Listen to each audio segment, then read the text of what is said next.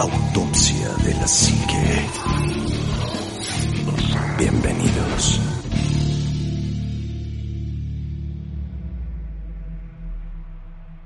Hola, ¿qué tal amigos? Buenas noches, bienvenidos a su programa de Autopsia de la Psique. Y la verdad es que estoy muy contento porque otra vez está el trío Galaxia. Y ya no estamos por ese maldito teléfono. Ahora estamos reunidos juntos, este... Y eso me da mucha alegría. Omar, muy buenas noches. Ánima Juana, muy buenas noches. Un verdadero placer compartir los cacahuates y el micrófono y los refrescos y el tequilochi con El ustedes. tequila. Tequila, güey. Salucita, salucita, Ánima, salucita. Sí merecen un saludo para Salud, todos. jóvenes. Y para ustedes también. Salud, Esto es, esto es ASMR, ¿no? ¿Cómo se llama eso? Dice. Así, escucha el, el cabello. Y te hacen no sé qué más, así como ya ahorita ustedes, horrible. Así Así soy. un día hablamos de eso. Bueno, este, gracias, gracias por, por, por estar otra vez reunidos. Es bien bonito poder grabar programa así. Es bien diferente y vale mucho la pena. Y bueno, pues hoy, hoy vamos a hablar de un tema super padre, les va a encantar. Este, Sí. No es un solo tema, es más bien un tópico alrededor del cual vamos a platicar distintas Sí, cosas. Hay cosas bastante interesantes. que están bien buenas, entonces, ahora sí, la neta va a estar bien, bien, bien, bien cacacúcula la noche. Así es. Juanma, amigo, buenas noches. ¿Qué onda? ¿Cómo estás? Bien, Mi ¿qué? querido Animan Vientos. Omarcito, qué, qué gusto verte porque ya andaba bien perdido el señor. Uh, Con mucha chamba y sin teléfono. Pues, ¿cómo, amigo? Pues se murió mi teléfono, nomás se suicidó. Entonces, ya, ya, para la gente que no escuchó el Patreon, o no, no es El un Patreon, podcast, un podcast podcast. ayer, si ya lo escucharon, pues ya saben que anda viendo quién le regala un teléfono al señor. Si, porque, si hay, si hay alguien de autopsia de la psique aquí en la Ciudad de México que repare teléfonos, avisen. Es un, es un, tengo un Xiaomi Red Note 10.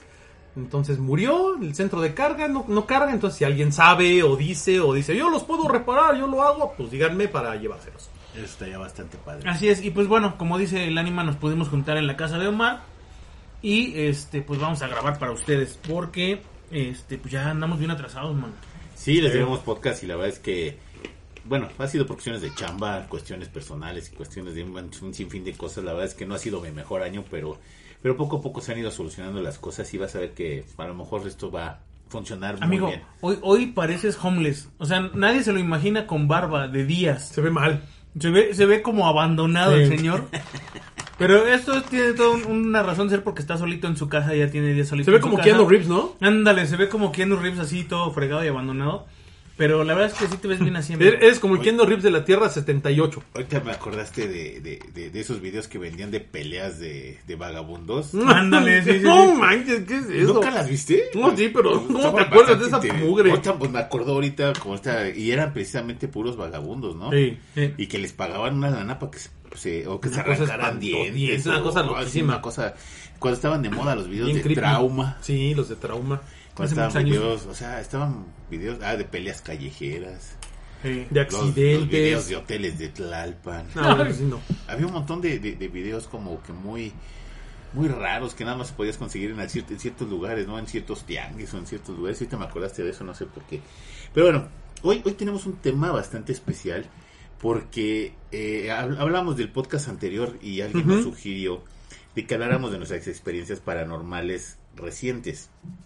Y eso, la verdad es que me- a la larga me resulta fascinante porque yo tuve una experiencia bastante, bastante cañona. Tú tuviste una bastante cañona. Omar tuvo una bastante cañona. Y, y desafortunadamente no nos ha tocado una juntos, más que lo de la calle de, de Brasil, ¿no?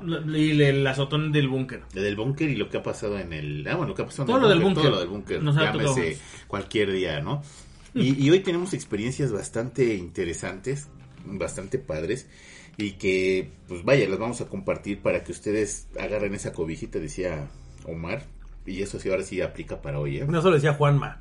De cobijita, La sí. es de Juanma. Yo Sí, soy cacacucu y aterradoras la Deja, deja de quitarle el crédito a mi No compadre. importa, nada más, nada más soy el productor y lo puedo borrar. Cuando, cuando uno se muera, le va a jalar las patas al otro aquí, ¿eh? Va a ser bien gacho. Pero, Pues pues sí, eh, em, si bien es cierto que, que la gente nos sigue diciendo que hablemos de cosas paranormales y que por qué ya no hablamos tanto de fantasmas y ovnis y todo eso, yo siento, y voy a hablar por mí mismo, yo siento que hay una razón de ser y es que cuando nosotros detectamos o creemos que algo es súper falso y que se ve desde la casa de enfrente, mejor ni lo tocamos, ¿no? Ujú. Eh, cuando hay cuando menos un poquito de duda razonable en algo, es cuando hablamos de esos temas. Pero cuando no, o sea, mejor ni lo, ni, ni lo hablamos. No, ni lo tocas, ¿no? Por eso mm, ha habido otro tipo de temas en autopsia, además de que nos habían estado pidiendo también otro tipo de temas. No, Pero Además, si tú me cuentas una experiencia, es porque sí lo viviste, amigo. No, claro. Si lo cuento mal, sí lo vi. O sea,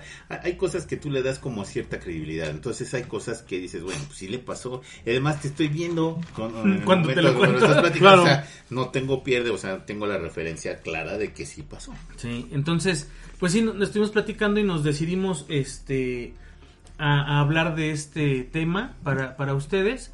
Que la verdad mm, tampoco es que nos pase algo todos los días, entonces pues tampoco podemos hacer un programa de estos cada, cada, cada mes, ¿no? Pero No, Pues- de, de hecho, creo que esta experiencia me acaba de pasar ahora que estuve en Morelia. Realmente no tenía. Pero antes de eso, haber sido el, el agarrón de, de pierna que me había dado en el búnker, ¿no? ah, sí, ya, y ya tiene un buen de eso. Así es, pues Ya hace dos años. Ah, no, hace como un año, ¿no? Ya Más o menos. Como un hace año. como un año. Sí. Entonces, fuera de ahí, pues no me hubiera, no me pasó nada hasta hace poco, recientemente, ¿no? Así es, ay, qué Es correcto. Tequila, amigo. Bueno, este, pues vamos a, a- a platicar de esto. ¿Quién quiere, quién quiere empezar? Sí, regálame. Pues tú empieza de una vez. Quien Bueno, quiera, yo- ¿eh? yo- ¿Sabes es que por qué? Porque La que nos esa- estás contando ahorita sí me dio pelo. Es que esa la empecé a es- contar a- ayer. ayer, que, que estábamos grabando el otro podcast. Eh, yo voy a hacer una...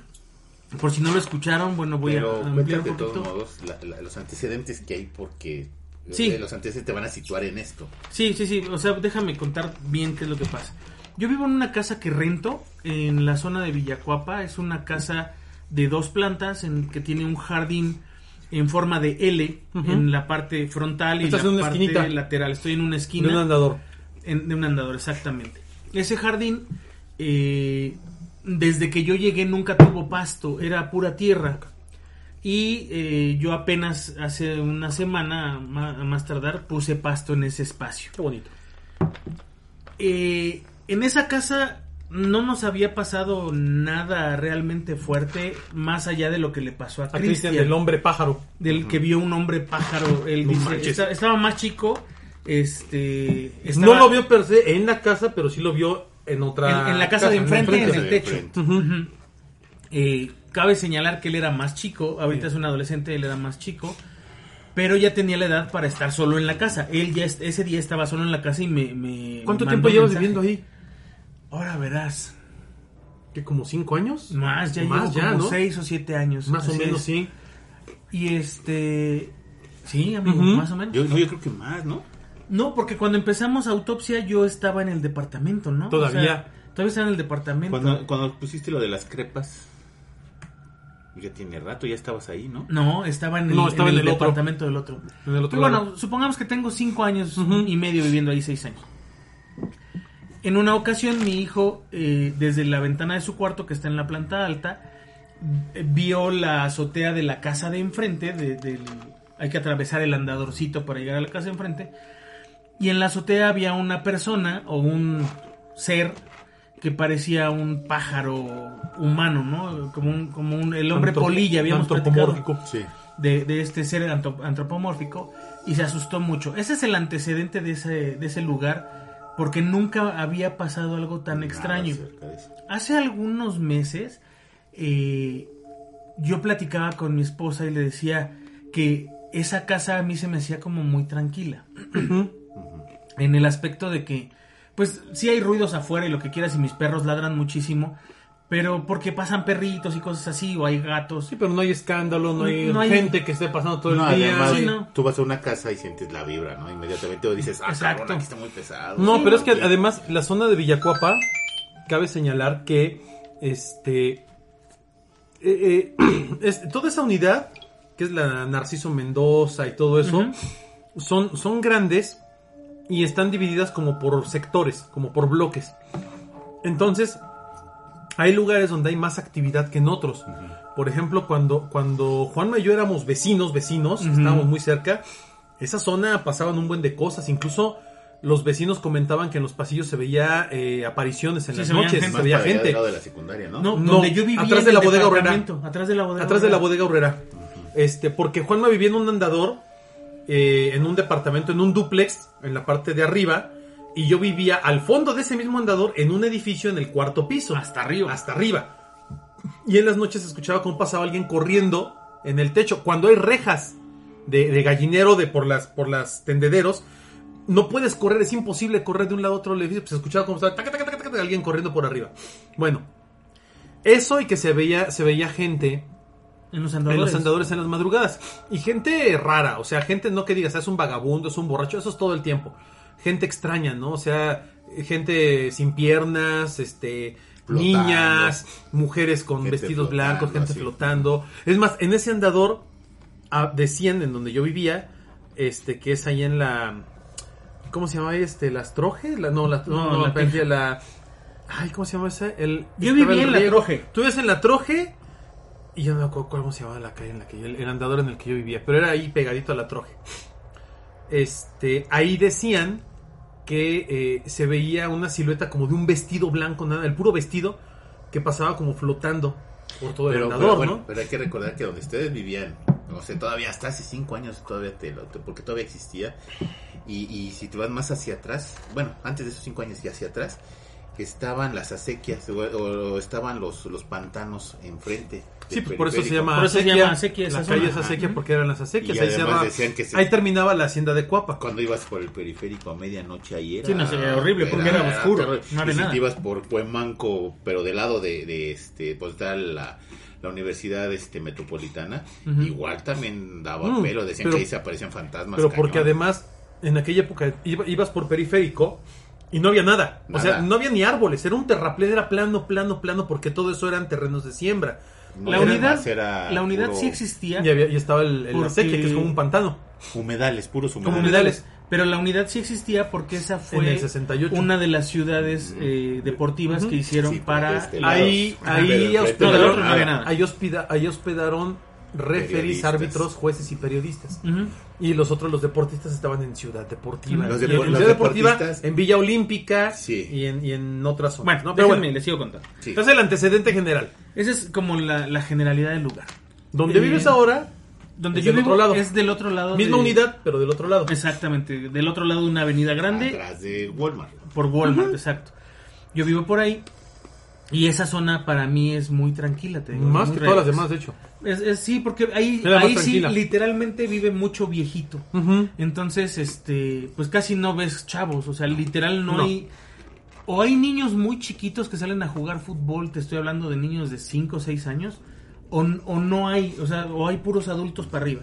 Y estás más lejos del periférico Sí, o de o del canal de Miramontes, como las otras unidades, la- las otras partes de la unidad que sí están pegadas al periférico o a canal, O a Canal de Miramontes. Tú estás más tranquilo. no, yo estoy más esa no está muy tranquila. Entonces, hace, eh, les digo, hace unos meses yo le decía a mi esposa que se me hacía una zona muy tranquila.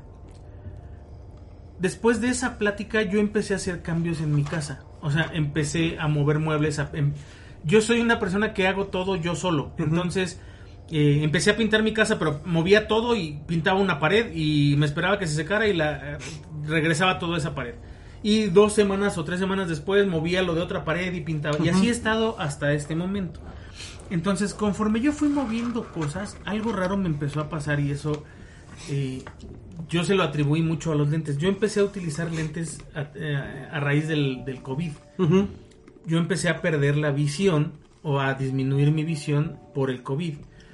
Entonces, todo el tiempo ahora para ver de cerca necesito lentes. De lejos no, veo relativamente bien, pero de cerca ya no, ya no distingo. las- o sea, el celular no lo veo, no de entrada. Entonces, me ponía los lentes y de repente, de reojo, empecé a ver Sombritas. Sí, sombras que pasaban. Una vez le dije a, a mi esposa, creo que vi a Valentino. Valentino es un perro que tuve no. que murió de viejito, murió ciego y murió viejito y todo. Cuando estábamos todavía en el departamento y Ujú. tenemos sus cenizas en la casa, ¿no? Son- para nosotros los perritos son muy, muy importantes. Claro.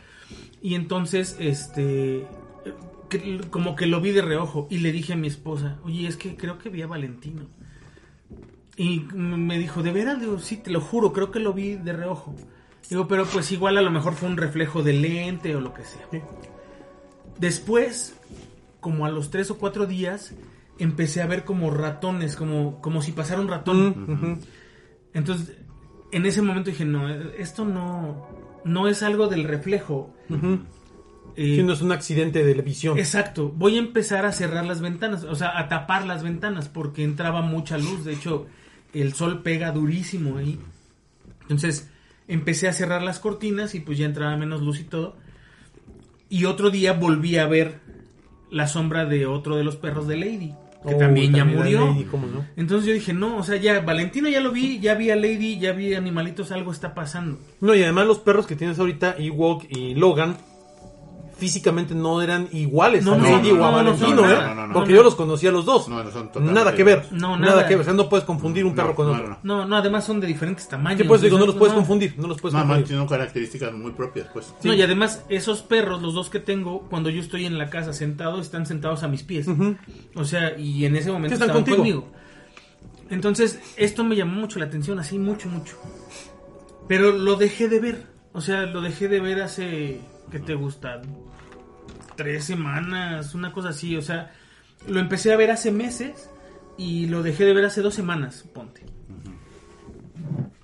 Pero me pasó algo súper extraño. El otro día, que fue la semana antepasada, a finales de la semana, estaba dormido en la noche. Y yo soy una persona que en las noches me cuesta trabajo dormirme. Pero una vez que me duermo, o sea, ya. es- es- yo, sí soy- yo sí aplicaría para ese de cuerpo dormido, cuerpo perdido. O sea, no me doy cuenta de nada.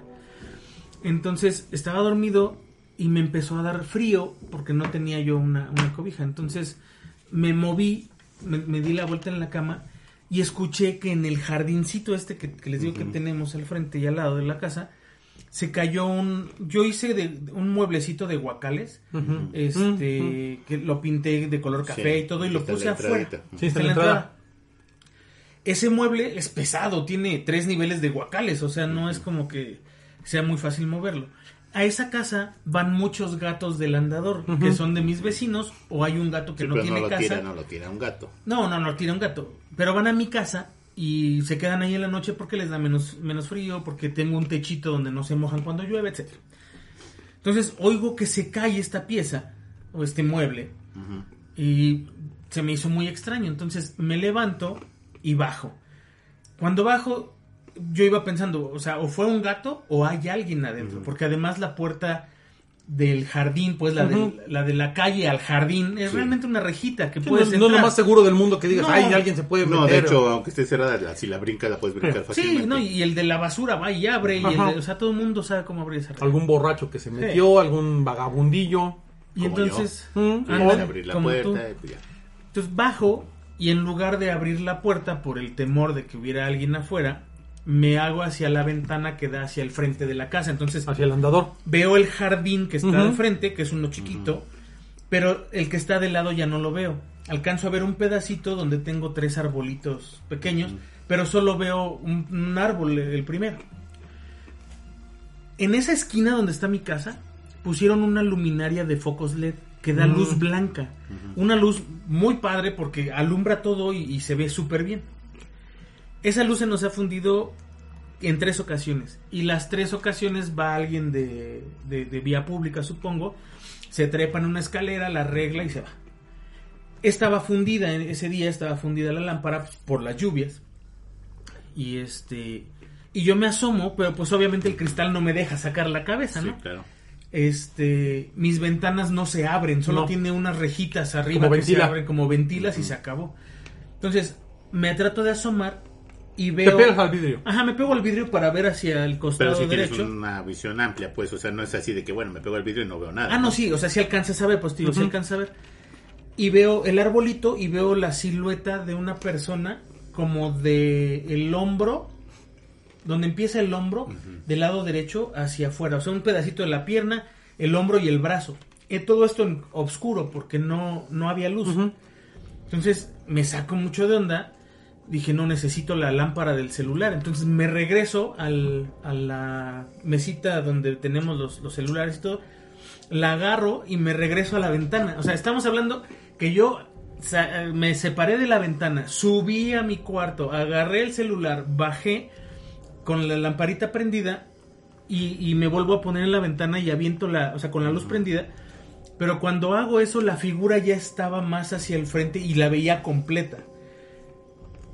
Es uno de esos procesos que te toma ¿Estaba aquí como a la altura ya de la puerta? De la, de la Más bien hacia la ventana. hacia la puerta de entrada. Ajá. Ajá, o sea, ya Ah, lo ok. veía yo completo. Sí. Entonces, Ya pegado a la casa tal cual. ya pegado a la casa. esto te digo, tardó un segundo o menos. lo viste? En que yo jalo el teléfono con la luz y veo la sombra y suelto el teléfono. O sea, el teléfono se me va hasta el piso. Entonces, yo levanto el teléfono, que, que además con el golpe se, se apaga, y no, ya, no, ni, ni lámpara, ni teléfono, ni nada. Entonces lo levanto y este, la cort- pues yo me hago para atrás y la cortina se regresa, ¿no? Yo no, no jalé la cortina, simplemente le hice un lado.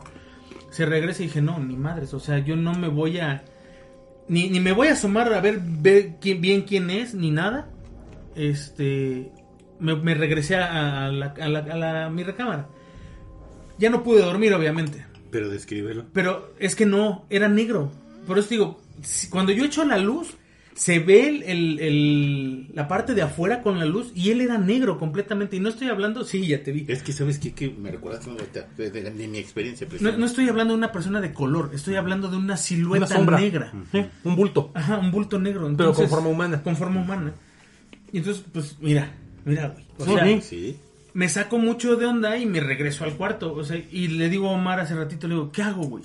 O sea, ¿le hablo a una patrulla? Oye, hay una sombra negra fuera de mi casa. Me- o sea, me van a mandar al carajo. A lo mejor sí me mandan una, un, un patrullero. Sí, pero ¿qué van a ver? Pero no va a pasarme de ahí. Le hubieras dicho Entonces, como yo, o sea, yo cuando me pasa algo así, le hablo a mi hijo. a ver, hijo, ah, cárgate del asunto. ¿Qué hora era, gordito? no tengo idea, Está de la chintola. Entre las 1.40 y dos y media de la Ah, mañana. O sea, No, pasamos a la hora. Casi la hora. No, eran pues. las 3 de la mañana, No. eso sí te puedo decir que no eran las 3 de la mañana. Eh, o bueno, creo que no eran las 3 de la mañana, pero sí una cosa como entre una 40, 2 y media de la mañana. Porque, eh, y esto es este como, como dato cultural, mi esposa está estudiando. Entonces ella generalmente se queda estudiando en las noches abajo y sube después que yo al cuarto. Cuando ella sube, yo siento que se acuesta a dormir, pero pues generalmente es después de las doce y media de la noche. Y de acuerdo a mi sueño, entre comillas, no tenía mucho que ella había subido. Pero regresamos al punto donde yo cuando me duermo me desmayo y no sé nada. Entonces, pudo haber sido esa hora, las cuatro y media de la mañana, o sea, no, no sé. Pero sí fue en un, en un momento como por, como por ahí. Ahora, digo, yo no le hablé a la patrulla, no le hablé a la policía, simplemente me fijé que la puerta estaba bien cerrada y me subí. Pues si te subes y ya no oíste ruido. No, No, oíste- ya no escuché ruidos. Ahí, una ventaja que yo tengo en mi casa es que toda mi casa, todas las ventanas están con barrotes de estos que atraviesan sí, el sí, concreto. No, o sea, no, no, no, no la tiras, ni la jalas, ni no, arrancas. o no lo botas, ¿no? Entonces eso me da cierta seguridad. Ahora, algo que pasa bien raro, y no sé qué pasó, mis perros, cuando el gato está afuera, Ah, sí, cuando pasa un perrito por afuera, cuando pasa el de los se compran colchones, o sea, quien pase por afuera mis perros ladran. Y ese día los dos perros estaban acostados, ninguno ladró. Logan duerme a pasos de la puerta Y nada. y ni se inmutó. Y, y mi perrito, el más chiquito, Ewok, duerme conmigo arriba. Entonces, ninguno reaccionó. Y eso se me hizo muy extraño. Pero pues también me consta, a mí mismo me consta que vi la sombra. ¿no? Y ya no oíste ruidos, ya no oíste No, nada. ya no oí ruidos, ya no oí nada. O sea, cuando después de que me saqué me saqué tanto de onda, güey, que yo ya no pude dormir un Oye, ratote. y, y ya no este, has oído más ruidos o te, así que te hayas asomado a esa hora. No, pero bueno, también hay una cuestión que, que es importante saberla. Mi vecino, mi, mi casa colinda con otra casa en la parte de atrás. Entonces, luego yo escucho ruidos, pero sé o considero que son de la casa de atrás. güey. Eh, y y- y, ah, detectas muy bien de dónde viene, porque pues entra por esa Sí, ventana de mi sí. cuarto. Pero cuando entra por el otro lado, sabes perfectamente que es abajo. Que no, que no es de ese lado. Sí, ¿no? Entonces, de ahí para acá, eh, no he visto ya nada, no, no me han pasado nada de cosas otra vez. Ya no veo las sombritas estas que pasan de lado eh, por, por mi visión periférica, no, no he tenido nada de eso. Pero creo yo que están ligadas de alguna forma. El hecho de que yo haya visto la- Las sombritas. las sombritas y a mis perros, una cosa así, con esa sombra. Ahora, no te puedo decir si es una sombra de, de hombre o de mujer, porque simplemente es una silueta que no se distingue si es hombre o mujer. Entonces, Sí, porque ahorita yo te o sea, cuando cuente yo lo mío, vas a saber por qué te estoy preguntando eso de, de, de, de- de- de que si lo puedes describir, porque entonces nos han pasado cosas similares. Y, y, y son cosas que, que yo sé, a lo mejor pueden estar muy coincidentes a lo que estamos viviendo o en el momento que... Yo estoy pasando por una etapa muy cañona. y la verdad es que desde enero para la fecha no me ha ido No ha sido el mejor año. no ha sido mi mejor año. He tenido problemas, no de trabajo ni económicas, pero más bien como de, ¿qué te diré? De, de problemas personales, de problemas de fallecimientos, de problemas bastante fuertes. De enero a la fecha, hasta, ¿qué será? Hace un mes que falleció mi papá. Han sido un- una persona fallecida. Una cada mes. seguidilla, sí. Entonces, además de que me pasé un mes terrible con mi papá antes de que falleciera en el hospital. muy demandante, muy Eh, agotador. Exactamente, es por eso que a veces autopsia no salía continuamente. Sí. Y luego viene lo del fallecimiento de mi papá, me enfermo de coronavirus, eh, mi suegra se pone exageradamente mal, entonces tuve que trasladarme hacia otra ciudad. Eh, y las situaciones siguen pasando así como, pues, como muy continuas. Una ¿no? tras otra, sí. Sí. Entonces a veces es, ese tipo de cuestiones te tiene como medio abrumado o a lo mejor puedes, no sé, tú desarrollar. ¿Te acuerdas que alguien decía? Es que a lo mejor uno piensa las cosas y uno mismo las puede desarrollar. Pero si, si, si voy a volver a darte, a darte unos antecedentes para que veas que a lo mejor posiblemente eso mismo que estoy sintiendo desarrolla otro tipo de cuestiones. Yo les había comentado que una vez estando en casa de mi suegra, yo estaba acostado y, y cuando te acuestas en esa cama donde yo estaba, me queda de frente las escaleras y una especie como de pasillo de arriba. Yo veo cruzar una sombra por ese pasillo. Tú dices, bueno, la viste, pero la oyes. Cuando alguien está caminando, pasa por ese pasillo. Cuando pasa por ese pasillo solamente hay dos habitaciones. Una que está cerrada, que tiene puras chácharas, y la otra que tiene una cama que está vacía. Cuando yo veo la sombra, lo primero que hice, yo, yo sí reaccioné al contrario que tú. Yo sí me subo para ver qué chingados está pasando y voy a enfrentar la situación. Cuando la veo pasar... O sea, ya me dijo. eh, Cobarde, no, no, no, pinche cobarde. no. miedoso. No, no, no, porque... Poco, poco valor, no, poco hombre. A lo que va, es que cada quien reacciona diferente. Sí, claro, ¿no? claro. Poco hombre. No, y además, por ejemplo, ya el azotón de la puerta yo me eché a correr peor que tú. Jotos, los tres. Sí. Sí, los tres corrimos muy, Ok. muy rápido. Subo las escaleras y voy a buscar esta, esta, esta sombra que acabé de pasar.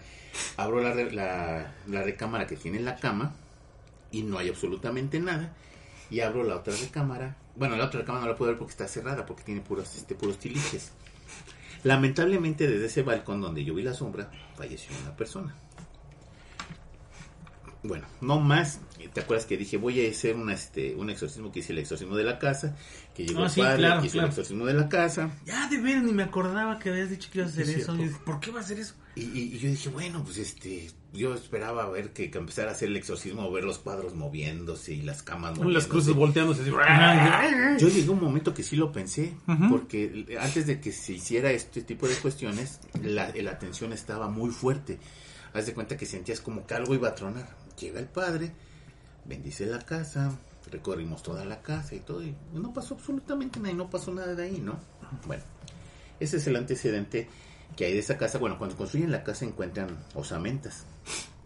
No osamentas precisamente recientes, sino a lo mejor osamentas muy antiguas, que pues en ese caso yo todavía no estaba casado con, con mi esposa, que generalmente agarraban esas osamentas, las guardaban en una cajita de zapatos, iban y las dejaban a un osario, que eso era lo, lo más común o lo más correcto que se tenía que hacer.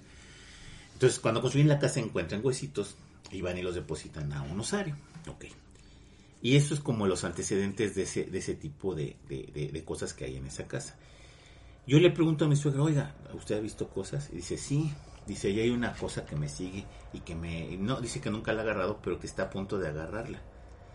Y dice, precisamente, un día que fue a dejar una cobija a ese cuarto de... de, de Trevejos. se sienta en la cama, porque mi suegra casi no ve bien. Se sienta en la cama para doblar esa cobija y aventarla hacia donde están las cobijas. Y siente que alguien se sienta, se, sienta en la cama. Le y dice, sume el... el colchón que está ahí está viejísimo. Entonces, cuando te sientas, pues, Se hunde todo, ¿no? Se hunde. de todo. Decía que le ganó el peso de la persona que se sentó a un lado. que ella, como puede, voltea a ver lo que hay. Y obviamente, como ya le falta visión, pues ve una sombra negra, fea, bastante, bastante terrible. Bueno, Esos son los antecedentes que hay de esa casa. Ahora que tuve la oportunidad otra vez de ir a Morelia para, para ver lo de precisamente lo de que mi suegra estuvo hospitalizada, uno de los días que, que estuve paseando, se me enterró una uña. Ay, pero terrible, pero se cuenta que iba caminando y ya de repente sentía la- el dedo que ya no podía más. Y dije, qué raro, pues si no, no, no traía la uña enterrada en ese momento, pero ya en la tarde sí. Entonces agarré y compré un corta uñas. Y mientras estaba esperando a mi, a mi esposa fuera del hospital, porque no te dejan estar en el hospital por lo del COVID y no sé qué tanta cosa, le decía a Omar que estaba sentado en un tronco. Corto mi uña y al cortarla la corto mal. Se me queda el, El pedazo. pedazo ahí. Bueno, por no hacerte la larga, en la noche mi esposa me quita ese pedazo de uña que estaba ahí, pero ya se había hecho hasta pus y un montón de cosas. ¿Cómo crees, güey? Pues por eso te lastimaba. Ya me dolías el dedo como no tienes idea. Me quita todo lo que tenía ahí, me lo limpia. Mi esposa afortunadamente es enfermera. Y me limpia perfectamente bien el dedo y ya no sentí ese dolor o esa incomodidad. Bueno.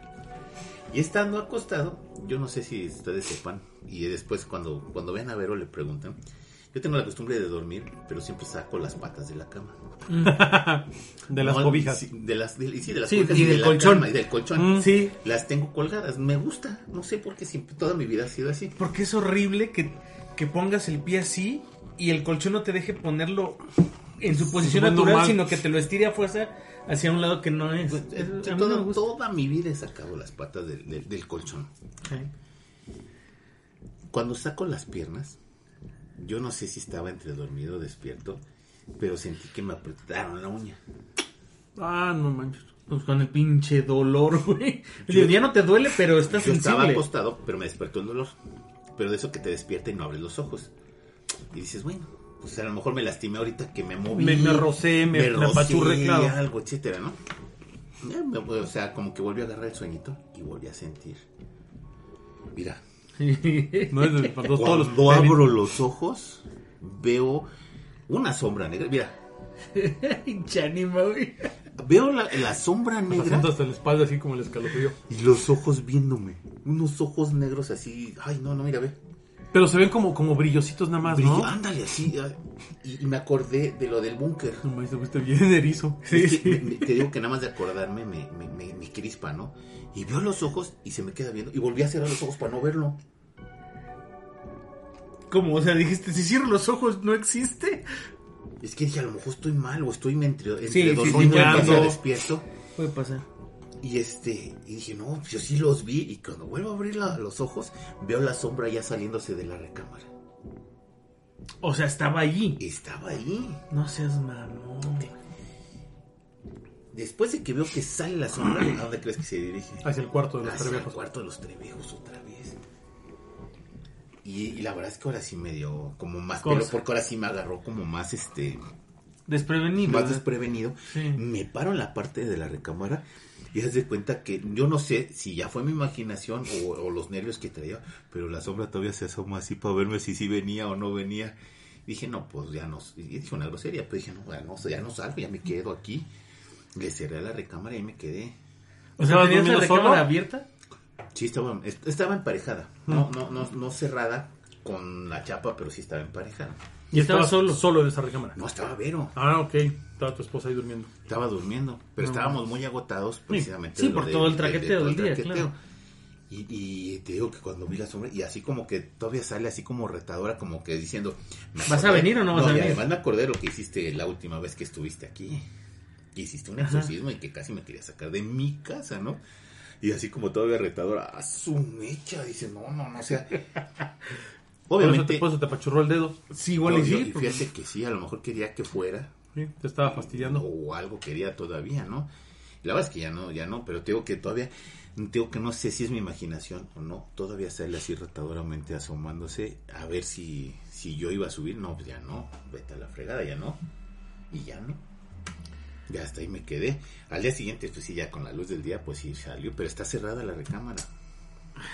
¿Por qué? Porque en la casa hay un conflicto familiar en donde con que la casa está dividida casi casi a la micha.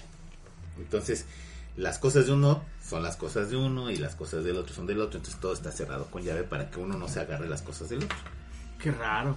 Entonces, cuando subes esa recámara, donde yo veía que se asomaba estaba cerrado con llave. Entonces no había posibilidad de que dijeras, ah, estaba así como asomándose, ¿no? O sea, estaba ahí. Y todo lleno de sombras, pues sí está como. como raro, ¿no?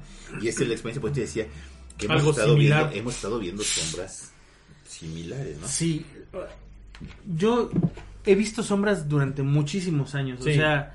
eh, Ah, sí, las estoy- ves de reojo y las ves de frente y como queda, ¿no? Sí, sí, o sea, pero en, en mi vida, desde que estaba en la iglesia, Ajá. Yo veía sombras, ¿no? En la la- veía la, de la, de la, En la Raúl del Campo. la, la de la fuente de la UAC, ¿ve? Sí, Otra también.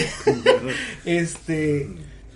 La del set de tele, o sea, siempre Ah, he inclusive visto. de reojo hemos visto en el búnker. Sí, pero nunca he sentido una amenaza real de estas sombras hasta la de la cabina de radio, Sí. que, que es La de así. las voces, me- la de agarrada de la pierna, o sea, cosas que ya la que están. me jaló el cabello en Sí. casa de mi mamá.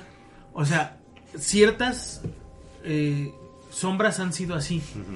Pero después de Mm. esas veces eh, yo había seguido viendo sombras y no había sentido que yo estuviera en peligro de alguna forma. Hasta esta última, Sí. otra vez. O sea, otra, otra vez sentí que, que, que había un peligro ahí.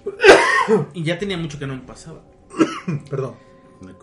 Una, una, una pregunta. Nomás deja que puedas hablar. Ah, ya, perdón, se me estaba yendo para el otro lado un cacahuate. No, este. ¿qué, ¿Qué tanto han sentido? Digo, sí se siente miedo porque es una. Es una experiencia atípica. Sí. Ver una sombra, sea cual sea. Sí. Pero qué tanto. En ese momento. Sientes una amenaza. Olvídate, olvídate del sacón de onda. Pues es que si sientes como amenaza, o sea, yo cuando yo cuando vi la mirada sí sentí una amenaza, o sea, porque era como como que de esas miradas retadoras, ¿no? De, de, de, de- y bueno, mira, y, y ya estuviste aquí y una vez me hiciste daño, ahora como que ahora me como que estoy te estaba esperando, ¿no? Yo tenía a Morelia que no iba como 3, 4 años. Y, y cuando me agarra la uña, es como diciendo, ya sé dónde te duele. Y cuando abres los ojos y veo los ojos de ella, es así como de... Y dije de ella porque eran como ojos femeninos. De, te estoy esperando. Y todavía, Sí. que todavía así como de, de, de- de- de lejos ves que está asomándose por la recámara esperándote, ¿no? O sea, como, como amenazando. Como rezando, sí. o- de retándote. ¿Y tú, Ajá. Juanma, de lo- la sombra que viste? Digo, esta última sí sentí como, como un peligro, pero no...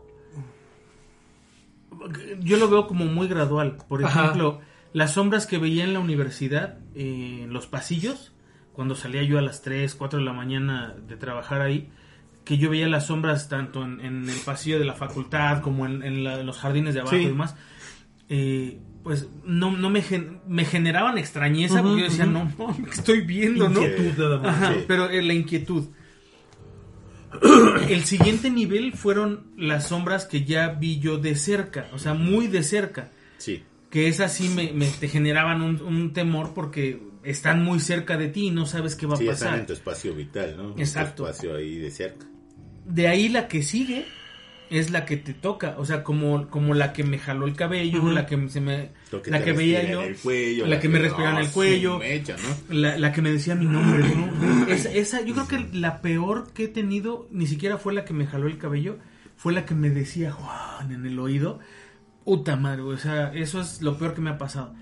Y en esta ocasión, el que la sombra que estaba fuera de mi casa me representó una amenaza porque estaba muy cerca y porque de verla en un lugar de repente la vi más cerca todavía y Sí, dije, se o sea, acercó.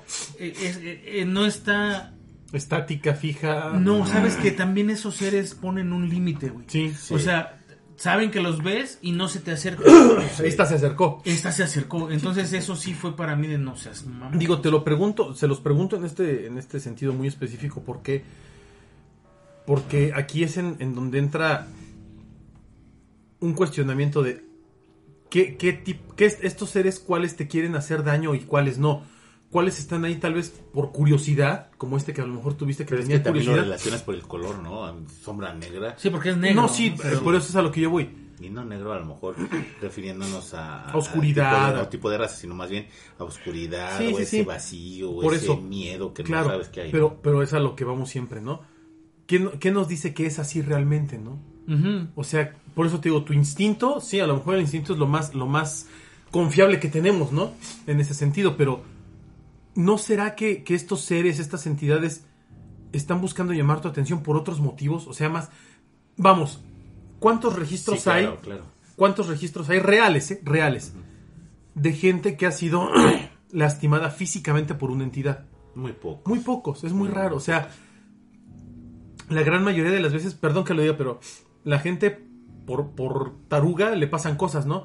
Porque salen corriendo y chin, te tropiezas, te rompes el hocico, te caes por la escalera, te pegas, Sí, te, viste la sombra y te caes, ¿no? te desmayas, o sea, ese tipo de cosas, ¿no?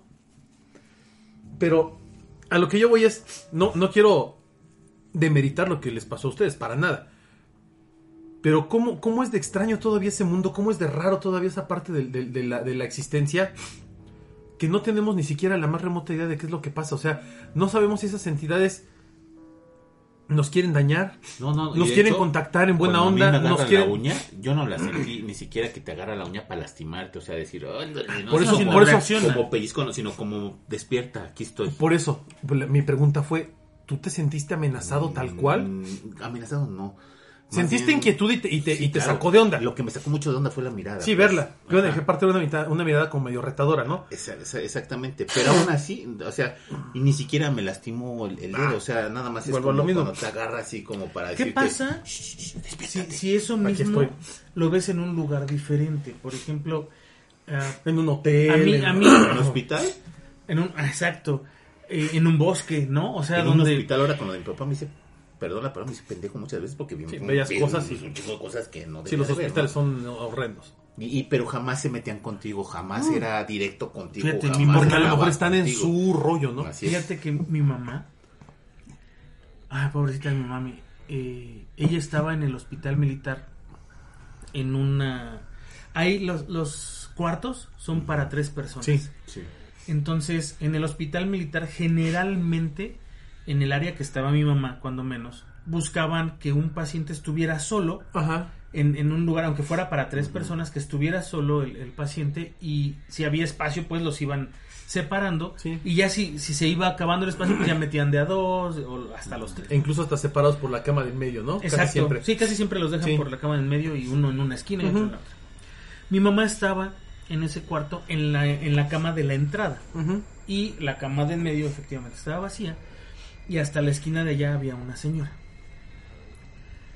Una señora grande eh, que la vez que yo fui a ver a mi mamá la primera vez estaba ahí y estaba llorando, quejándose muy feo, es, es horrible. Yo le decía mamá, Sí, el dolor de la gente es espantoso. ¿Quieres que te, te pida que te cambien? ¿Quieres? Porque también eso le afecta al otro Sí, paciente. sí, o sea, Ah, eso sí. eh, eso psicológicamente sí, es eso- una- eso- bueno, eso si, no si tiene- tú que vas como visitante ves ese dolor, esos y híjole, sales quebrado, Te pega y ahora tú que estás... Pero te imaginas tú que estás ahí sí, internado, mi mamá me dijo, yo le dije, ¿quieres que le pida a la enfermera que te cambie? Me dice, no, mijo. ¿Por qué no? Dice, porque yo estoy aquí cuidándola. aunque no sea físicamente ahí atendiéndola, No, te le está haciendo una compañía. Sí, la palabra. Sí, Tú- tú sí, sabes sí, que- sí, está claro. cañón. Les- a los que no saben qué onda con mi mamá, mi mamá ya falleció, falleció de COVID el año pasado. Este, pero ella era una persona muy perceptiva, demasiado perceptiva Sí. para su gusto. ella veía pues, prácticamente todo lo que puedes ver, ¿no? Este, o que se puede llegar a ver. Y luego en un hospital, No, pues que no. en, en, en un área de literalmente casos terminales, güey. O sea, Ya, ya cuidados intensivos. muere arriba. gente todos los días. Sí.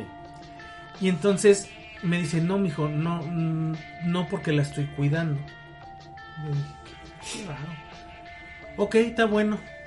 Yo no me, no me metí en la, en, la, en la bronca de preguntarle porque estaba la señora y tenía una visita, ¿no?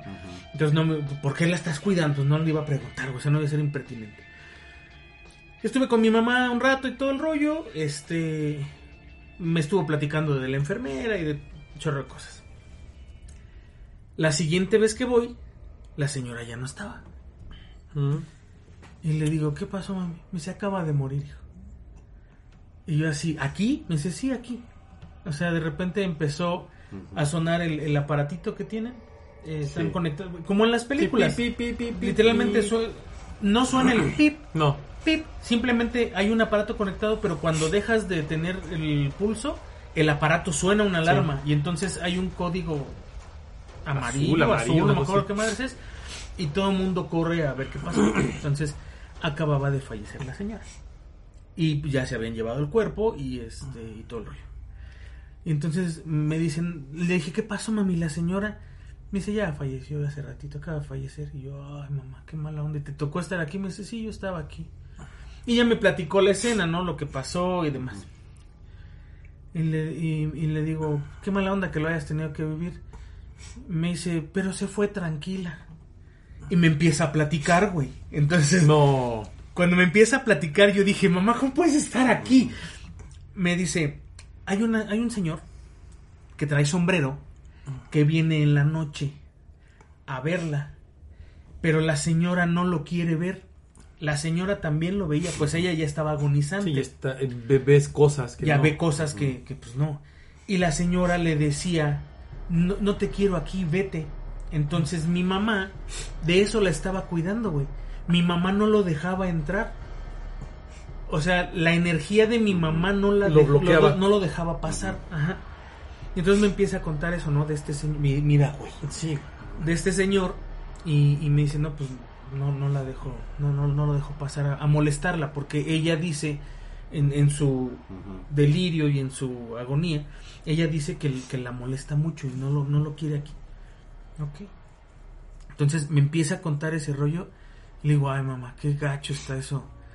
Este. No me acuerdo cómo le. ah, le hice una pregunta, pero no recuerdo exactamente cómo se la hice. Como si veía alguna otra cosa. Y me dice, no, mijo. Cuando estaba en el piso de allá abajo de cancerología, porque estaba en, en cancerología en la parte de atrás, me dice, yo veía un señor que pasaba caminando, porque le tocó en esa parte de cancerología una habitación donde sí estaba ella sola. Había dos camas, pero solo estaba ella.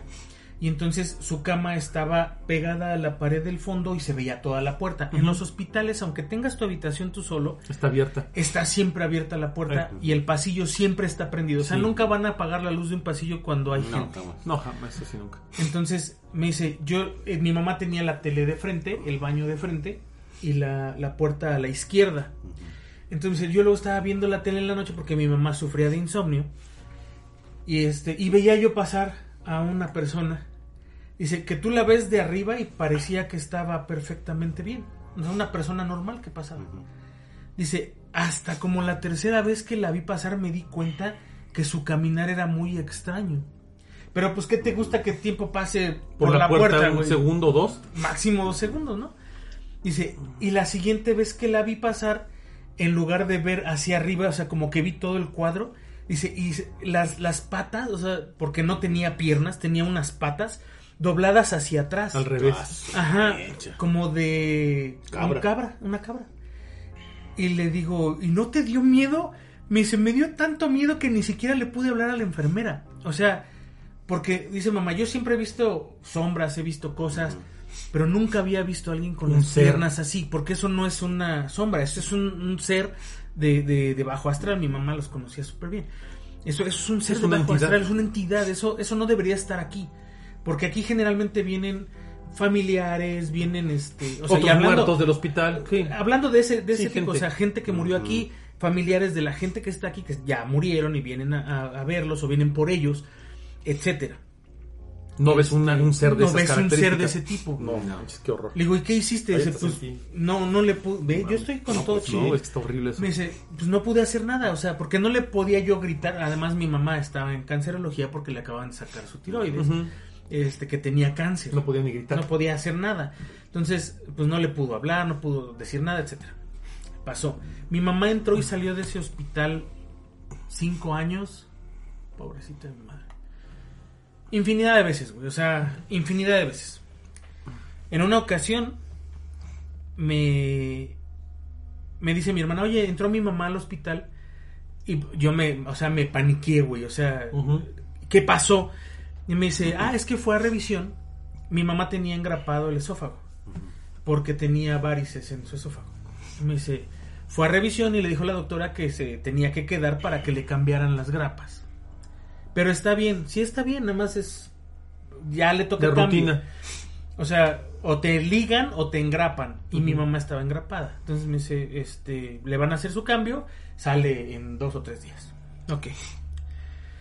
Entonces ya, mi mamá se queda y cuando sale yo voy por ella. Voy por ella en el carro, me la llevo a la casa y en el camino me va platicando. No. lo que veías, Güey, no. no manches. Yo te- lo juro, digo, mamá, ¿cómo aguantas tantas cosas? Me dice, porque ya me acostumbré. Eso Llevo tantos años Viendo cosas. viendo esto que ya me acostumbré y ya aprendí a bloquear que, que me roben la energía, porque te roban la energía esos seres. Y entonces me estaba platicando que la pusieron en un en un cuarto que compartía con una muchachita como de 19 años, güey. La muchachita eh, no sé qué tenía, pero murió ahí. Mi mamá, ese día que, que- que la chica murió, era el día que ella le iban a hacer la... Porque te, te, te meten un día y al siguiente día te hacen Sí. el proceso y después te quedas un día más a, a supervisión y luego sales. Entonces, el día que le, le iban a hacer a ella su, su cambio de grapas fue el día que la muchacha fallece, güey. Entonces, igual, en el mismo cuarto que mi mamá, de dos camas, la chica a un lado de mamá y todo el rollo, y ella fallece. Y me dice, pero me impresionó mucho porque vinieron por ella. Y le digo, ¿cómo que vinieron por ella? Dice, vino, no sé quién era, pero vino una señora, vino un, un señor y vino un muchachito. O sea, mucha gente. fueron tres, Tres- tres, tres seres. seres fueron por ella y se la llevaron. Dice, o sea, yo los vi entrar, este, pero, Los tres. pero nunca salieron de aquí. O sea, ellos entran, la muchacha fallece Y ya no sale nadie. y no sale nadie, güey. Mi mamá ya no veía a la muchacha porque estaba Las la, cortinas. la cortina. Sí. Pero mi mamá la cama estaba pegada a la puerta, güey. Sí, o sea, cuando entraron. No, no había O sea, forma que no salieran por muchacha, ningún no- lado. No lo viste por dónde salir. Exacto, no había otro lugar por donde salir. Además estaban en un tercer piso, cuarto piso, nada más así. Por la ventana, no manches. No, o sea, dice, vinieron por ella y no salió nadie. dice. Y yo nunca había visto que alguien viniera por, por la gente. Dice, "Eh, espero que mi mamá venga por mí. Y de, a partir de ese momento mi mamá siempre tuvo la, la idea de que mi tía Lupita, una tía que ella adoraba, y su mamá fueran por Sí, ella. me contaste eso también. Entonces yo espero que cuando mi mamá falleció hayan venido por ella, porque de verdad era algo que ella anhelaba mucho. Pero que te cuenten eso, güey, o sea, es como de... Suena. ¿Cómo, lo, cómo, cómo, cómo lo aguantas, no? Va, va a sonar como muy cliché, pero me recuerda a la, a la película esta de Ghost. De La sombra del amor. Que llegaban entidades de, de distintos tipos a llevarse a, lo- A a la- llevarse a los muertos, a ¿no? los A los que iban a morir. Y que, y que además. Pero se los llevaban feo. Sí, porque claro. Los, los, jalaban, arrebataban. sí, los arrebataban de la vida. Y, y, y, bueno, ¿qué nos, ¿qué nos garantiza que no es así, no? Fíjate Sí. que. Pues mi papá veía a, a un pariente seguido. Es que es lo que te iba a decir. Mi mamá Hay- hay veía a su gente- mamá y a su tía, por Sí, sí. hay, papá gen- veía hay gente que ve, ve gente específica. O sea, Sí. no necesariamente ves a tus papás o, o- o a un hijo fallecido, un hermano. No, No, no, no, alguien. alguien. Pero aquí, aquí sería bueno cuestionarnos, ¿no? ¿Por qué ciertas personas, por qué a ciertas personas ves, ¿no? ¿O ¿Por qué ves ciertas entidades? ¿Y qué pasa después, ¿no? ¿A dónde te llevan? O sea, creo que esa es como la respuesta, la, la respuesta imposible de obtener, ¿no? Todos, Vienen la- por ti, pero ¿a dónde vas? Toda la gente quiere pensar, o, o mucha gente piensa Queremos y le gusta pensar, o nos ¿no? gustaría pensar que hay algo más allá, ¿no? Eh, hay gente que, que le encantaría reencarnar. A mí en lo personal, güey, aunque mi mamá me, me llegó a decir que, que ella creía que había reencarnado ya varias veces y demás, eh, a mí me encantaría creer que no existe la reencarnación. Porque entonces yo estoy Mm. a la esperanza de que cuando me muera, voy a ir con mi mamá, o sea, voy a ir con mi familia. Y si alguien me dice, no, ¿qué crees? Que sí, sí, sí vas a reencarnar, o sea, para mí ya es un... Tú estabas esperando a ver a tu mamá. Te, y tu te mamá mata la esperanza, ¿no? exacto, güey, te mata esa esperanza. Sin embargo, hay gente que sí tiene toda la, la intención de reencarnar, ¿no? Es yo que- quiero morir y después reencarnar y... Es que además aquí, aquí entra en juego una... Hay una teoría muy interesante de... de se me fue el nombre de esta teoría. De, de la reencarnación que dice que tú, tú vas reencarnando, no, no como dicen per se los hindúes, eh, en el sentido de que te, te vas reencarnando como por niveles, ¿no? Hasta que alcanzas el- como que el máximo nivel de iluminación en la reencarnación y es como la, la paz eterna, ¿no? O sea, estás reencarnando, reencarnando para cumplir objetivos como Final Fantasy, este, para que al final llegues a, a- a un buen final, no saques el buen final en el juego. Es, es lo mismo aquí, o sea, hay gente que cree que la reencarnación tiene como este proceso de, de ir mejorando con cada vida o de ir pagando cosas que haces. Pero hay otra, hay otra teoría un poco más contemporánea que te dice que tú vas reencarnando o vas, o vas eh, viviendo con gente que ha sido parte de tu propia historia. O sea, a lo mejor Si repites. repites patrones porque dices, ay, yo reencarné con tal persona, reencarné con tal amigo, con tal amiga, etcétera, etcétera. Y aquí les, les voy a contar algo que, que ahorita viene muy a colación de lo que estabas diciendo. Una amiga muy querida del doblaje que ya, ya también ya falleció hace, hace poco más de un año, este, Diana Pérez, una actriz muy famosa de doblaje. Ella creía mucho en todos estos temas de la reencarnación y también tenía la, la glándula pineal muy abierta, veía muchas cosas, tenía una, una percepción sensorial muy amplia, muy, muy grande. Entonces ella eh, era muy fanática y muy asi- asidua a, a tener regresiones, a, ir con gente que le ayudaba a tener regresiones. Y tenía una amiga muy en especial que era un- especialista en todo este tema de las regresiones para las vidas pasadas y demás, ¿no? Entonces a mí Diana me comentaba... Que por cierto no es para todos. No, no es para todos, es para gente muy específica. Pero a mí Diana siempre me platicó que ella me había conocido en vidas anteriores y que incluso en una vida yo había sido como su papá o algo parecido, o sea que yo era pariente de ella y que nos habíamos encontrado como en dos o tres vidas diferentes, que ella tenía creo que 13 o 14 reencarnaciones, algo así le habían dicho, pero también lo que su amiga le dijo es que había un límite. O sea, hay un momento en el que se te acaba, haz de cuenta que los créditos, se te termina la vida y es cuando tú ya llegas como este descanso eterno en donde esa trascendencia esa trascendencia en donde estás con todos los seres que, que van falleciendo, con todos tus seres que ya alcanzaron como esa misma trascendencia. Y entonces es donde viene la, la parte, dice, que, que- que su amiga le decía, el tiempo no es como aquí, el tiempo allá es diferente, o sea, allá la gente, lo, lo- como es una eternidad, no miden el tiempo en horas, en minutos, Sí, en ¿no? años, en segundos, ellos lo miden en sucesos. Es entonces ellos están esperando que fallezca alguien para, para ir por ellos y para llevarlos a esa, a esa, a ese descanso ya eterno, ¿no? Entonces ella me decía, yo ya estoy en, en mis últimas, dice, y esta, esta es una de mis últimas reencarnaciones. Y sí, fíjate, siempre me lo dijo, dice, y yo en esta vida, en esta que estoy ahorita, vine a sufrir y a pagar cosas que debo de otras vidas. Dice, y por eso mi vida ha sido de sufrimiento, por eso no puedo tener una buena relación, por eso no puedo tener hijos, por eso, o sea, y ella misma lo decía, estoy pagando cosas. Dice, pero yo sé que la siguiente, que es mi última reencarnación, voy a ser muy feliz. No manches, o sea, es como, dices, chale, o sea, ¿cómo puedes pensar eso? Y, y a ella le pasó algo ahí, y esta es. Esta es, Es una historia Son pensamientos de cada Espérame, quien pero, pero no, Sí. espérate, pero ahí te va. Yo, yo nunca, nunca viajé con ella, pero hay una amiga en común que sí viajó con ella a distintas partes del mundo. Fueron a Egipto, fueron a, a, este, a Europa, fueron a distintos lugares De la vuelta. a dar la vuelta, porque era- eran muy buenas amigas. Y Diana, en, en una ocasión, le dijo a, a- a- ella, ella había viajado desde joven a varios lugares del mundo, pero un lugar que nunca había podido visitar era Grecia. Y decía, es que yo viajo a las partes del mundo donde yo ya viví, donde yo ya estuve alguna vez. Dice, y tengo que ir a Grecia. Entonces, decidieron, eh, eh, esto estoy hablando que se fue hace como 20 años,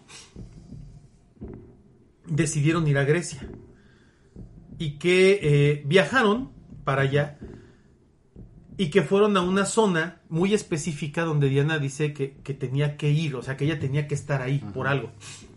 y que cuando llegó empezó a reconocer cosas. Dice, es que aquí había esto y aquí había lo otro y aquí estaba esto y aquí estaba aquello. Y que su amiga le dijo, ay, sí, cálmate, no, pues ni que fuera, o sea, no manches tú cómo vas a saber todo eso. Y que empezaron a preguntar con gente de cosas que había y que efectivamente dijeron, sí, pero eso fue hace 50 años, eso fue hace 30 años, o sea, pues nomás porque hemos vivido aquí lo sabemos, pero pues sí, aquí hubo una panadería, pero ya el señor se murió hace 20 años y ya no existe eso, ¿no? Desde entonces. Cosas así como muy, muy, Muy locales. muy locales, ¿no? Y que, esto me lo, me lo contó esta chica, encontraron a la que supuestamente era su hija en, en una vida anterior, una señora ya grande, y que fue a platicar con ella y que empezaron a platicar de cosas de la vida de la señora, de cuando era joven y de cuando tenía a su mamá, y que le platicó de dónde se habían casado sus papás, dónde había nacido ella, dónde había estudiado, quiénes eran sus amigos de la infancia, o sea, cosas como muy específicas Sí. que no puedes investigar en, en aquella época, hace 20 años, ni internet, o sea, entonces eso, eso fue como una experiencia muy, para ella era, era como muy, muy específico contarlo y no, y no se lo contaba a todo el mundo porque decía, es que esa fue una de mis vidas más bonitas, o sea, la anterior que había tenido. Y ella, según decía, había fallecido como por ahí de los años 50, 60, algo así medio raro, y que de ahí había reencarnado hasta, hasta el, el 72, que fue cuando volvió a nacer. O sea, como 12 o 13 años después Hubo un tiempo. ajá. que ella había, ella siempre sus reencarnaciones eran como de 13, 14 años después, después de que había fallecido. Lo tenía como muy específico. Entonces, ahora, ahora que ella falleció, eh, yo un día la soñé. Porque yo, yo no me pude despedir de ella, no fui a su sepelio porque estaba pues muy fuerte todo el tema de lo del COVID y todo esto.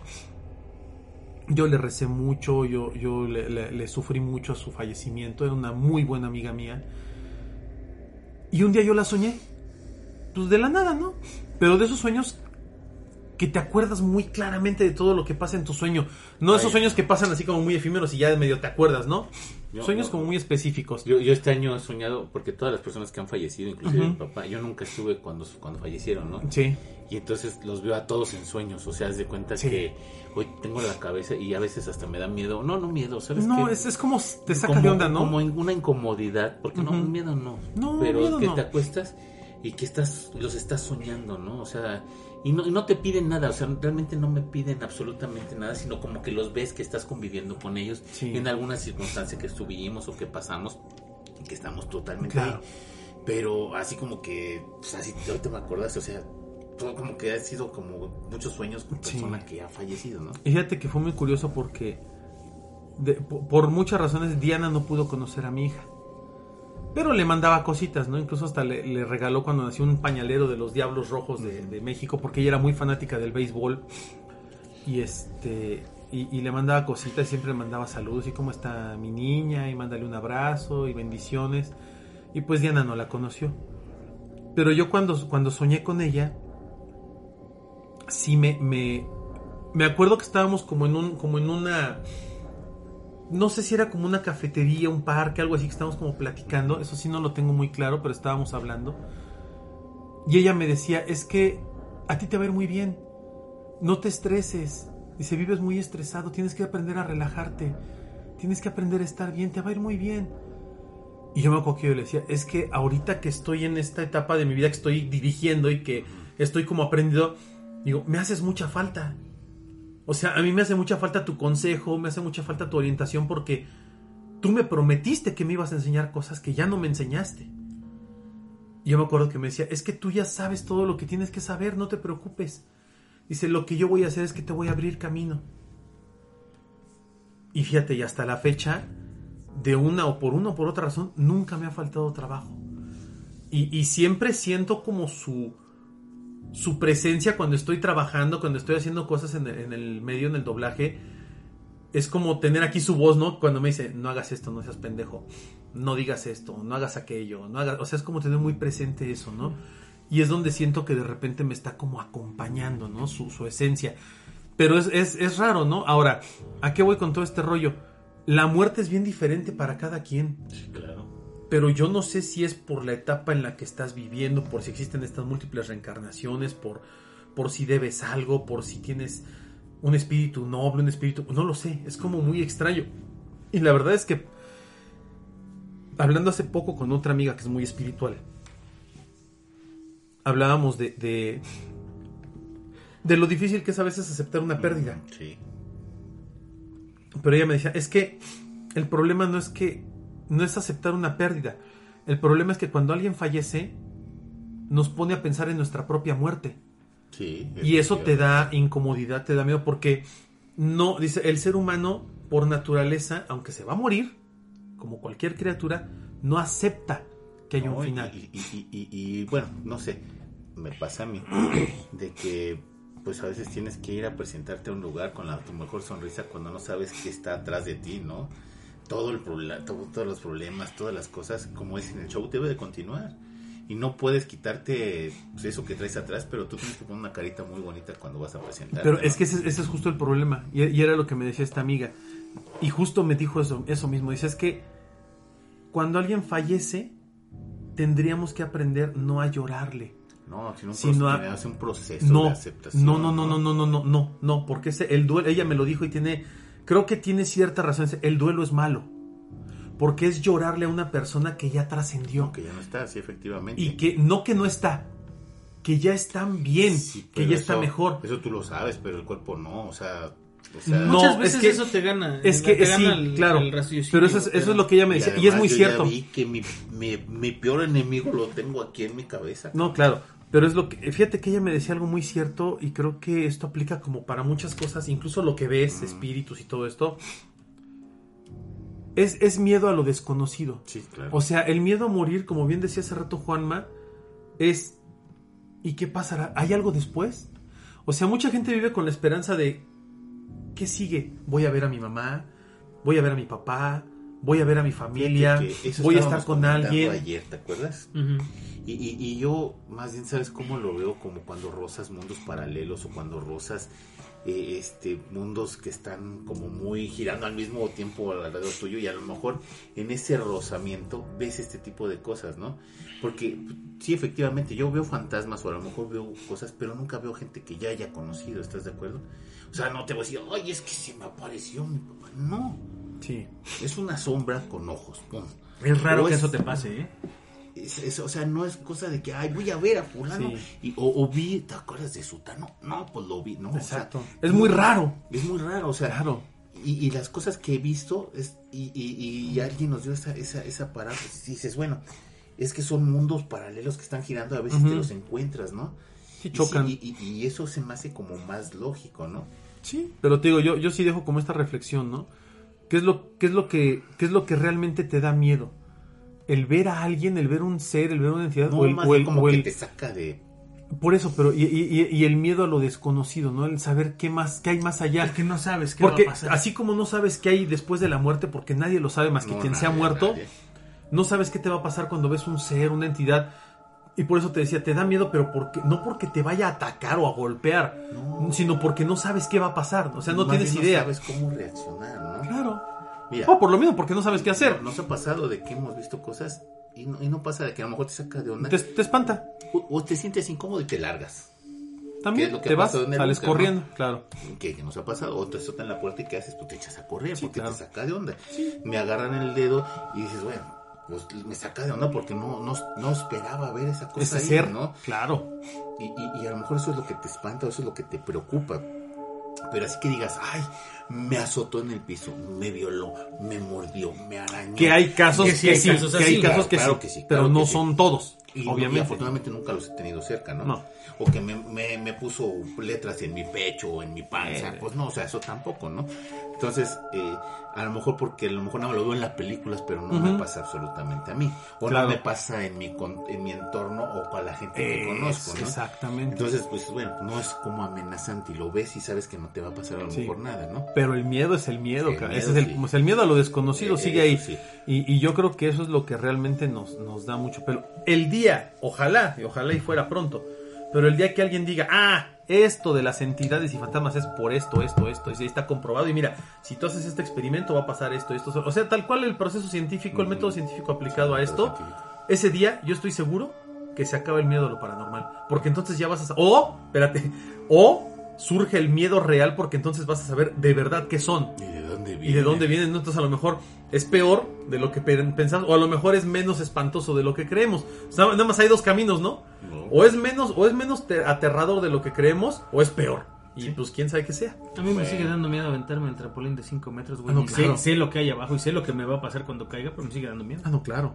Por Y eso, yo, o sea, aventado y con todo. pues digo, miedo. no, no, no creo que se acabe el miedo, a lo mejor o crece o disminuye, porque Sí. una vez que te aventaste y rebotaste la primera vez, ah, ya, pero porque te acostumbras a hacerlo, aunque sepas.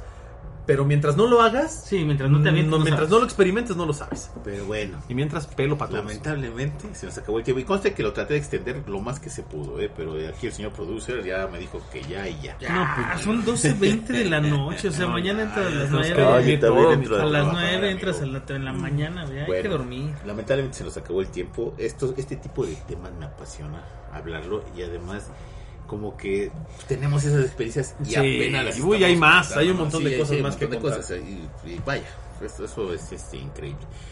Juanma, muy buenas noches, amigo. No, bueno, pues qué les digo. Buenas noches a todos ustedes. Muchísimas gracias por escucharnos. Eh, y bueno, pues nos gustaría saber qué les ha pasado a ustedes, ¿no? Porque Sí, claro. sí, sí, a todos les pasa estos güeyes, pero pues ¿y a ustedes qué les pasa? Este, nos gustaría saber, así es que déjenos un comentario, estaría muy padre, o mándenos un, un, mensajito directo en, en el Facebook. Muchísimas gracias por escucharnos, por compartirnos y por hacer todo lo que ustedes hacen por nosotros. Eh, tenemos un Patreon si nos quieren apoyar. Ahí está en, en la página y si no es patreon.com diagonal autopsia de la psique. Muchísimas gracias y nos escuchamos la próxima. Así es. Omar, amigo, muy buenas noches. No, hombre, Ánima Juanma, como siempre es un honor compartir mesa y micrófono, cacahuates y tequila con ustedes. La verdad es que estos temas son brutalmente increíbles y podríamos hablar toda la noche de ellos. Sí, claro. Prometemos algún día hacer otro open house de toda la madrugada hablando de historias de terror y todo esto. Eso estaría, pero con contacto de la gente. Sí, no, por eso, no, sí, No, obviamente, que- o sea, invitar a algunas hablen, personas No, no, o que hablen. y que hablen y sus historias estaría sensacional. Yo creo que a lo mejor como para fechas de, de Día de Muertos, a ver si podemos Ah, organizar algo, estaría padrísimo. Pero bueno, mientras tanto agradecemos mucho el que hayan estado con nosotros y no me queda más que desear que tengan aterradoras noches. Así es, yo soy su amigo el ánima de Coyoacán y esto fue Autopsia de la Psique.